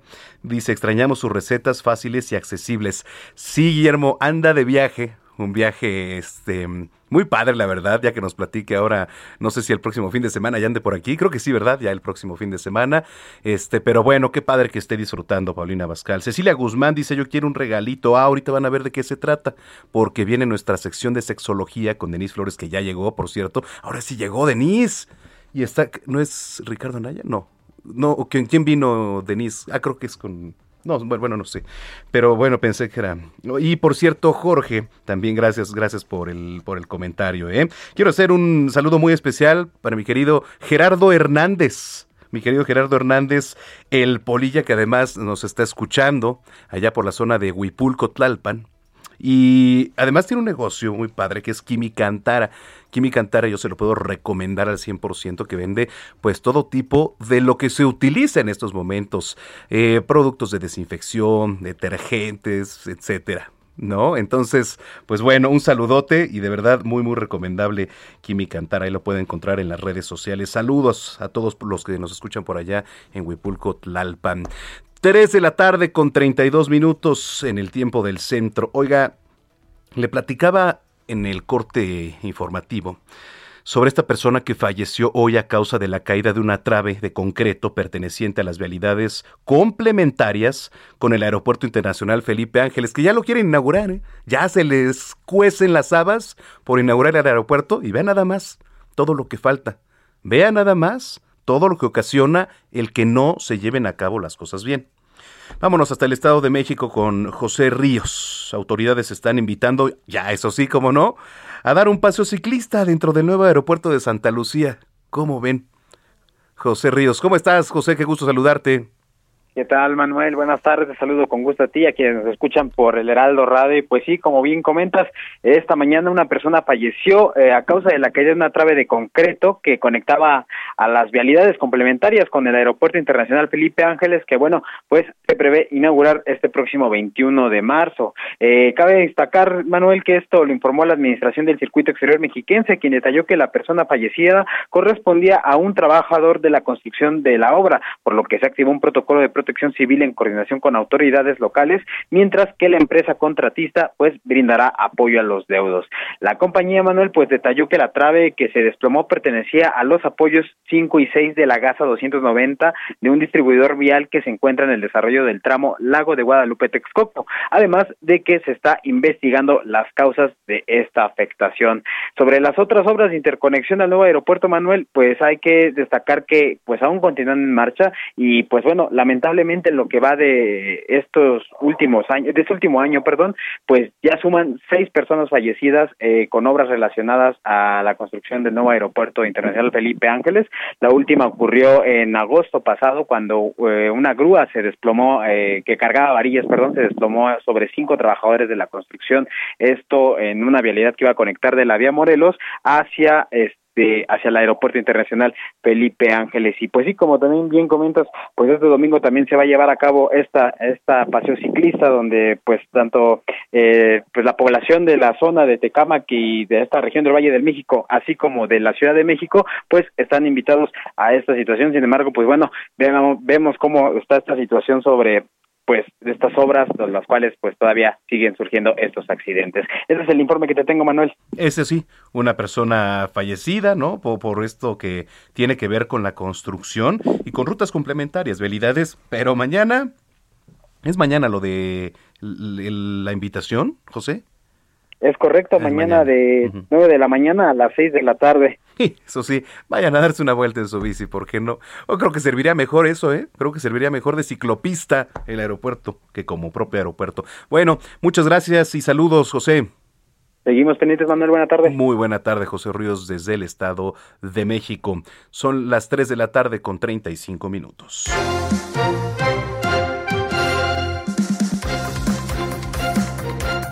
En Coahuila eh, ya van a eliminar el uso obligatorio de cubrebocas. Le digo que ya en muchas de las entidades, incluyendo en la capital, suena que posiblemente esa es una de las medidas ya para comenzar a retomar una normalidad. Alejandro Montenegro en Coahuila, adelante. ¿Qué tal? Muy buenas tardes, Manuel. Te saludo con mucho gusto desde Coahuila. Y bueno, pues te comento que a pesar de que el secretario de Salud de Coahuila, Roberto Bernal Gómez, declaró ayer que a partir de ya se elimina la obligatoriedad del uso de cubrebocas en espacios externos. Posteriormente, el gobierno del estado comunicó que los subcomités regionales decidirán los ajustes a los protocolos por la pandemia. Luego de que Nuevo León se anunciara que ya no se va a obligar a los ciudadanos a usar cubrebocas en exteriores, en la entidad coahuilense se seguirá el mismo camino, según declaró en entrevista el titular de salud. Detalló que la medida se toma a raíz de la disminución de contagios y muertes por COVID-19 que ha registrado Coahuila en semanas recientes y tomando en cuenta las experiencias que viven otros países en el retiro de esta medida. También dijo que en espacios cerrados se seguirá pidiendo de manera obligatoria el uso de cubrebocas. Por otro lado, Bernal también dio a conocer que ya no será necesaria la toma de temperatura y distribución de gel antibacterial en lugares públicos, por lo que esas medidas también podrán suprimirse. Horas después de las declaraciones del funcionario, el gobierno del estado emitió un comunicado en el que la Secretaría de Salud puntualiza que será cada uno de los cinco subcomités regionales COVID en el estado los que determinen los ajustes necesarios en los protocolos por la pandemia. Desde Coahuila, Alejandro Montenegro. Muchas gracias, Alejandro Montenegro. Bueno, eso en Coahuila. Y en Colima, la inseguridad ha dejado pérdidas millonarias allá en los comerciantes de la entidad. Vamos con Joana Santillán. Adelante, Joana, qué gusto saludarte. Un gusto saludarte, Manuel. Muy buenas tardes a ti y a todo tu auditorio. Pues efectivamente, como bien lo mencionas, a más de un mes del recrudecimiento de la violencia en el municipio de Villa de Álvarez, Colima, comerciantes del centro histórico reportaron pérdidas de hasta 40%, así como una reducción en la afluencia de clientes del 30%, pues debido al temor de la ciudadanía de salir a las calles en propia voz de los meseros, de vendedores y artesanos, pues denunciaron lo alarmante que representa en términos económicos el que no dejen de registrarse homicidios en este municipio después de que eh, hace unos años eh, registraran afectaciones económicas derivadas por la pandemia de COVID-19, pues ahora registran pérdidas económicas por el tema de la inseguridad. Una de las situaciones más apremiantes es la autorreducción de los horarios de los negocios en los que se han visto obligados a dejar de trabajar más temprano como medida de seguridad y prevención, no solamente para los empleados, Manuel, sino también para los clientes. Eh, también nos mencionaban que eh, negocios eh, muy tradicionales que llevan más de 10 años eh, localizados aquí en el centro histórico de Villar de Álvarez, este, pues pasaron de tener un horario de ocho y media de la mañana que tenían de ocho y media de la mañana a once de la noche a uno que les permita laborar de manera continua hasta las nueve y media. Otros restaurantes también muy, tradicion muy tradicionales aquí en el centro de Villa de Álvarez, como son los molcajetes de la villa, debido a la falta de apoyo en cuanto a la promoción económica por parte del ayuntamiento, han optado por implementar estrategias de mercadotecnia y promociones para hacerle frente a estas afectaciones económicas que ya han registrado desde hace varios meses, eh, pues para tratar de regresar a aquellos clientes que han dejado de acudir debido a este tema de inseguridad. Y finalmente, Manuel, comentarte que todos coincidieron y consideran que la estrategia implementada por parte del gobierno del Estado para hacerle frente a este tema de inseguridad, de traer una gran cantidad de elementos federales, pues para realizar rondines y retenes eh, no ha sido la correcta, así lo mencionan, consideran que no han visto resultados en este corto plazo y tampoco consideran que lo pueda haber a mediano y largo plazo para hacerle frente pues a esta disputa entre cárteles que se ha estado dando en el último mes, Manuel. Ay, qué barbaridad lo que nos platicas, este, Joana, porque además, escuchando, pues eh, uno relaciona, ¿no? Las diferentes entidades con la cultura gastronómica, con los platillos tan ricos y de verdad es eh, una lástima, una lástima que esto esté sucediendo por el bien, el bienestar de la economía y de todos los que laboran y de todos los que sobreviven, ellos y sus familias, ¿eh? Entonces, pues qué terrible, terrible. Entonces, oye, vamos a estar al pendiente, yo te agradezco mucho el enlace. ¿Cómo está el clima por allá en Colima, eh? Pues muy caluroso, Manuel. Aquí el clima es muy tropical, pese a que también se, eh, se venimos de, de, este, de este periodo invernal. Pues realmente aquí el invierno en Colima no existe, solamente se siente fresco eh, por las mañanas, pero ya a estas horas, como son las 3:40 de la tarde, prácticamente el calorcito está a todo lo que da y, y justamente a estas horas de lo que nos mencionaban estos comerciantes es que a esta hora es en la que están buscando atraer estas estrategias para, para, para atraer a estos clientes, sobre todo a la hora de, de, de la comida, que es cuando las personas aprovechan para salir, sobre todo en el fin de semana. Pero el clima está muy, muy caluroso aquí en el estado de Colima. Pues saludos a todos los que nos escuchan allá en Colima y te agradezco mucho, Joana. Muy buenas tardes, Manuel. Gracias a ti. Es Joana Santillán, de, corresponsal del Heraldo allá en Colima. Que por cierto, ahora saludos a los que nos escuchan en Puebla y me da pena, me da pena de verdad este, transmitirles esta nota si no se han enterado. Allá en el municipio de San Martín Texmelucan, en Puebla, se detuvieron a nueve personas, además de lograr confiscar diverso armamento que tenían en su poder. Ahí le va. Eh, ahorita le voy a decir que detuvieron. Estuvo a cargo de elementos de la Secretaría de la Defensa Nacional y del Ejército quienes hacían un recorrido de vigilancia por San Baltasar eh, Temaxcalac, también Santa María Moyotzingo, comunidades que pertenecen al municipio ubicado a 50 minutos de la capital poblana. Bueno, durante el recorrido se percataron que algunas personas estaban nerviosas y por eso procedieron a la inspección de rutina y entonces se percataron de todo el armamento que tenían en su poder. Escuche usted lo que confiscaron. 13 armas largas con rifles AR-15 y AK-47, o mejor conocidas como los cuernos de chivo. Tres granadas calibre 40, 34 cargadores, 25 de ellos abastecidos, 8 chalecos balísticos, 15 vehículos entre camionetas y coches y 12 motocicletas.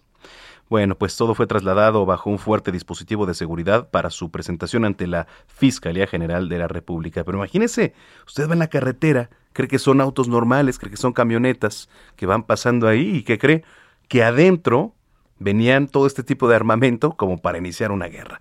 México vive su guerra interna, señores. 3 con 42. Oiga, se conmemora el día del Twitter. Es Mónica Reyes. Adelante, Boni.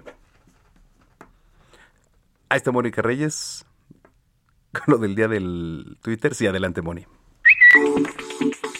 Hoy, 12 de marzo, la comunidad tuitera conmemora su día y en esta red social lo hacen a través del hashtag Día Internacional de los Tuiteros. Recordemos que fue el 12 de marzo de 2006 cuando Jack Dorsey, creador de esta red social, escribió el primer tweet en la historia, el cual decía, Acabo de crear mi Twitter. A partir de ahí, la plataforma fue creciendo hasta convertirse en una de las más importantes del mundo. En tan solo 140 caracteres debes escribir tus ideas, pensamientos, opiniones o cualquier comentario a alguna foto, algo así como una forma moderna de un telegrama. Los mensajes son llamados tweet, que en inglés hace referencia al pío de un pájaro. De ahí a que su logo sea un ave. En un principio solo existía una versión en inglés y fue hasta el 3 de noviembre de 2009 que lanzaron una versión en español. Posteriormente, lanzaron una versión en italiano, alemán y francés.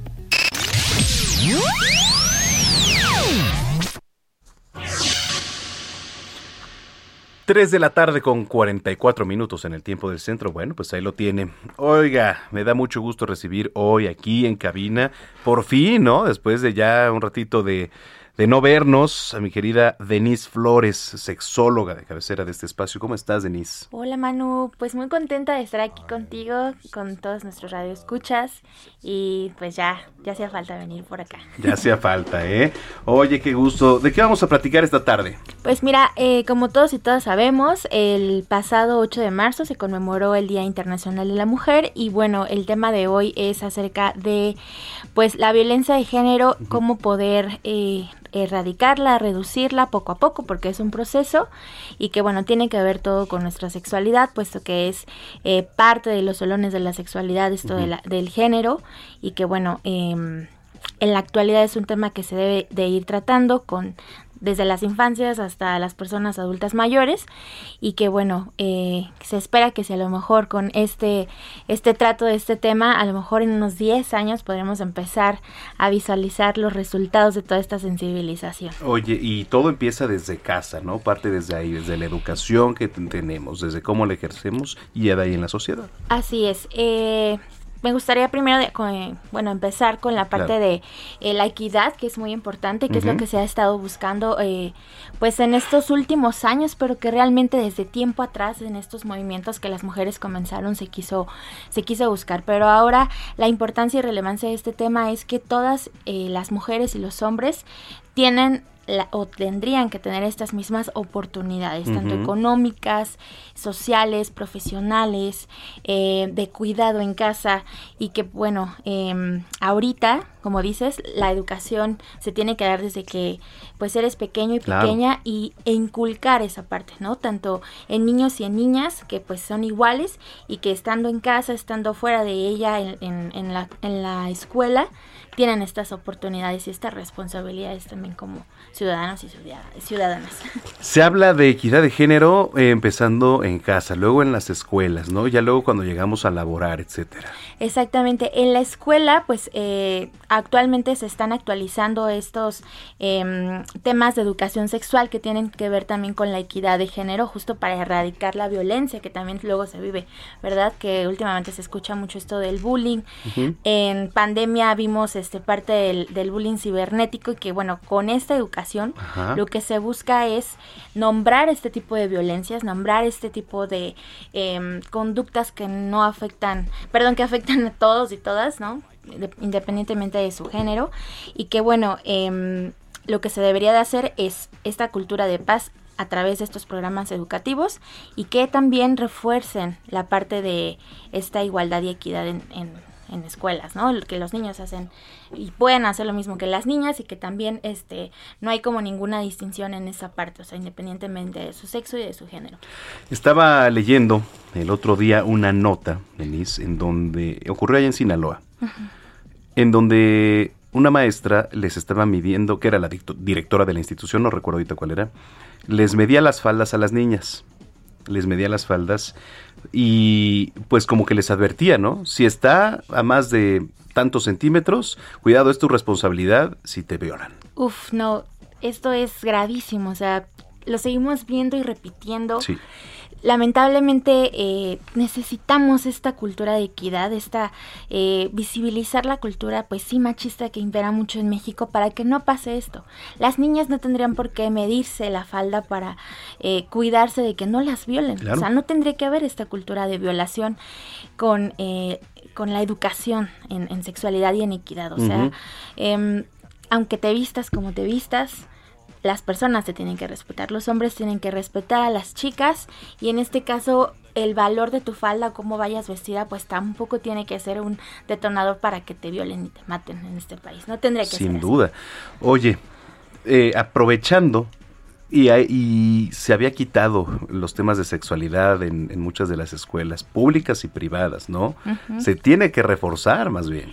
Se tiene que reforzar, pero justo em, el, el- el alto o este límite que, que se pone en, en este tema es que se incita. O sea, todavía se tiene esa idea de que si les das esta educación sexual, se les va a incitar a comenzarla, se les va a incitar como que a esta... eh, rebelión ¿no? de adolescentes cuando realmente hemos visto y hay estudios que comprueban que en este caso los países eh, de primer mundo tienen esta educación y la vida sexual y todo o sea y todo lo que impera la violencia etcétera se minimiza muchísimo o sea no no eh, sexualidad no es igual a comenzarla en una edad temprana o sea sexualidad es educar en afectividad, educar en paz, educar en equidad. Ajá, entonces por lo tanto hay que bajarnos un poco como el estrés y el miedo a esta, a esta parte y que lo necesitamos para que justo haya un mundo mejor, equitativo y un mundo pues de paz que necesitamos actualmente. Se necesita, se necesita.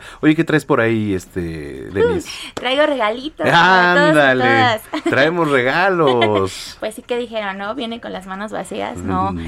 Traigo dos kits Dos increíbles, kits, ¿de ajá, de? Prudence, que ya saben que pues eh, si quieren pasársela padrísimo, con Prudence lo pueden hacer. Eh, hay de todo, ¿no? Condones, lubricantes, me parece que traemos como nuestras nuevas presentaciones, entonces si no se lo quieren perder, eh, hagamos una dinámica, Manu. Sí, dime. mira, todavía nos quedan cinco minutitos de programa. Ya va a volar rapidísimo. Éntrenle a mi Twitter, arroba Samacón al aire, y las primeras dos personas yo todavía las voy a alcanzar a decir aquí. Ajá. Y de una vez que se lleven su kit, cortesía de Denis Flores y de Prudence, aquí en, en este espacio. Oye, bueno, ahorita leemos a los ganadores, este, mi querida Denise. Los padres de familia también le temen, ¿eh? A entrarle al tema. Sí, eh, también parte como de la currícula de esta educación sexual en equidad o perspectiva de género, que también se, le, se le dice, sería educar a padres y madres, porque como bien mencioné, pues estamos en esta cultura machista en la cual pues impera todavía esta idea de que pues los hombres son superiores a las mujeres cuando pues realmente tendríamos que tener las mismas oportunidades. Entonces, a veces los padres y madres están un poco temerosos temerosas y entonces em, cuando se dan cuenta que sus hijos o hijas pueden estar al borde de situaciones en la escuela en las cuales estén corriendo riesgo de violencia, de maltrato, pues es ahí cuando saltan, ¿no? Y entonces dicen, ¿por qué, maestra? ¿Por qué no protegió a mi hijo o hija, ¿no? Cuando pues pues señor, pues es que usted no entró a la plática de bullying que se llevó a cabo aquí y, y, pues qué pasó con eso, ¿no? Entonces debemos de quitarnos un poco este miedo, acercarnos a las instituciones adecuadas y que bueno, en este caso también la responsabilidad sería para las instituciones educativas a nivel nacional para que puedan integrar estos temas a los padres y madres que realmente se puede hacer, ¿eh? Porque piensan que es teoría y dicen, "Eh, qué aburrido, pero no, tendría que ser de una forma pues más de buen trato, más este afectiva incluso, ¿no? Así como crear canales y eh, lugares seguros para esta comunicación expresa. Y para saber cómo abordar, ¿no? O sea, También. porque de repente llegan y me han tocado, oye, Samacón, es que fíjate que llega mi hija y, y me dice, así, tal cual, no voy a decir, ¿no? Pero es que ahora está de moda el, el ser bisexual. Dice, es que está de moda el ser bisexual. Y entonces llega mi hija y me dice, oye, mamá, yo soy bisexual. Y dije, a ver, a ver, a ver. Para empezar, ¿sabes qué es eso? Etcétera. Ajá. Entonces, sí hay que saber cómo, cómo abordar, ¿no? Sí, exactamente, porque si no empezamos con estos eh, tabús y realmente pues también la orientación sexual no tendría que ser un temor y eh, se tendría que llevar a cabo con los madres y padres. Entonces, pues me gustaría que las personas que son madres y padres que en este momento nos escuchan eh, se acerquen con las personas profesionales, se acerquen a la institución y más que nada a sus hijos e hijas que les escuchen, porque si hay un caso eh, de abuso, de lo que sea, no solamente abuso sexual, o sea, si también existe violencia psicológica en la escuela o en los lugares en donde estén sus hijos e hijas, de verdad le entren al tema sin miedo, le entren eh, pues de una forma humana, porque al final también necesitan este apoyo y esta escucha sus hijos e hijas, entonces em, no teman, necesitamos de verdad esta cultura de equidad de, género, necesitamos paz y que pues ya se vaya derribando el machismo, ya no impera, ya no es necesario,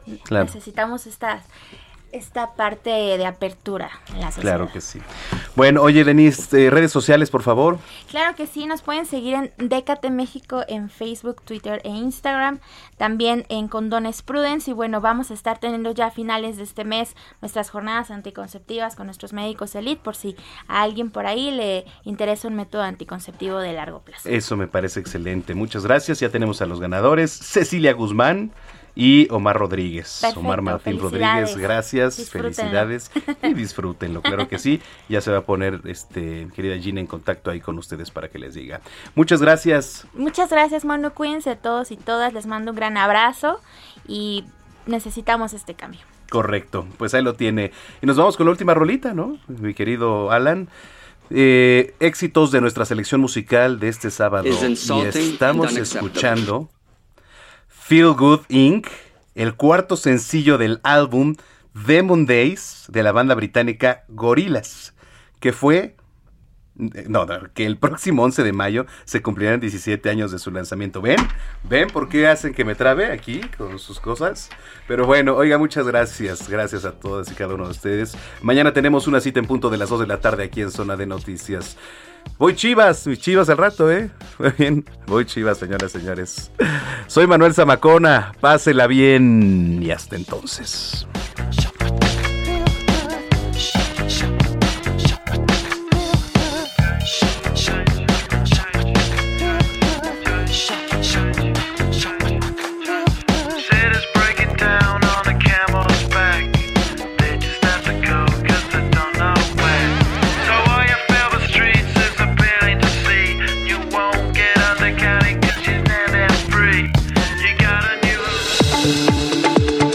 El Heraldo Radio presentó Zona de Noticias con Manuel Zamacona.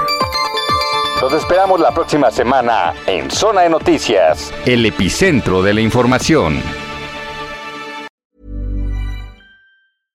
How would you like to look 5 years younger? In a clinical study, people that had volume added with Juvederm Voluma XC in the cheeks perceived themselves as looking 5 years younger at 6 months after treatment. Look younger, feel like you. Add volume for lift and contour in the cheeks with Juvederm Voluma XC. Reverse signs of aging by adding volume to smooth laugh lines with Juvederm Volure XC. For important safety information and to find a licensed specialist, visit juvederm.com. That's J U V E D E R M.com. Not for people with severe allergic reactions, allergies to lidocaine, or the proteins used in Juvederm. Common side effects include injection site redness, swelling, pain, tenderness, firmness, lumps, bumps, bruising, discoloration, or itching. There's a risk of unintentional injection into a blood vessel, which can cause vision abnormalities, blindness, stroke, temporary scabs, or scarring. Talk to a licensed specialist to find out if it's right for you.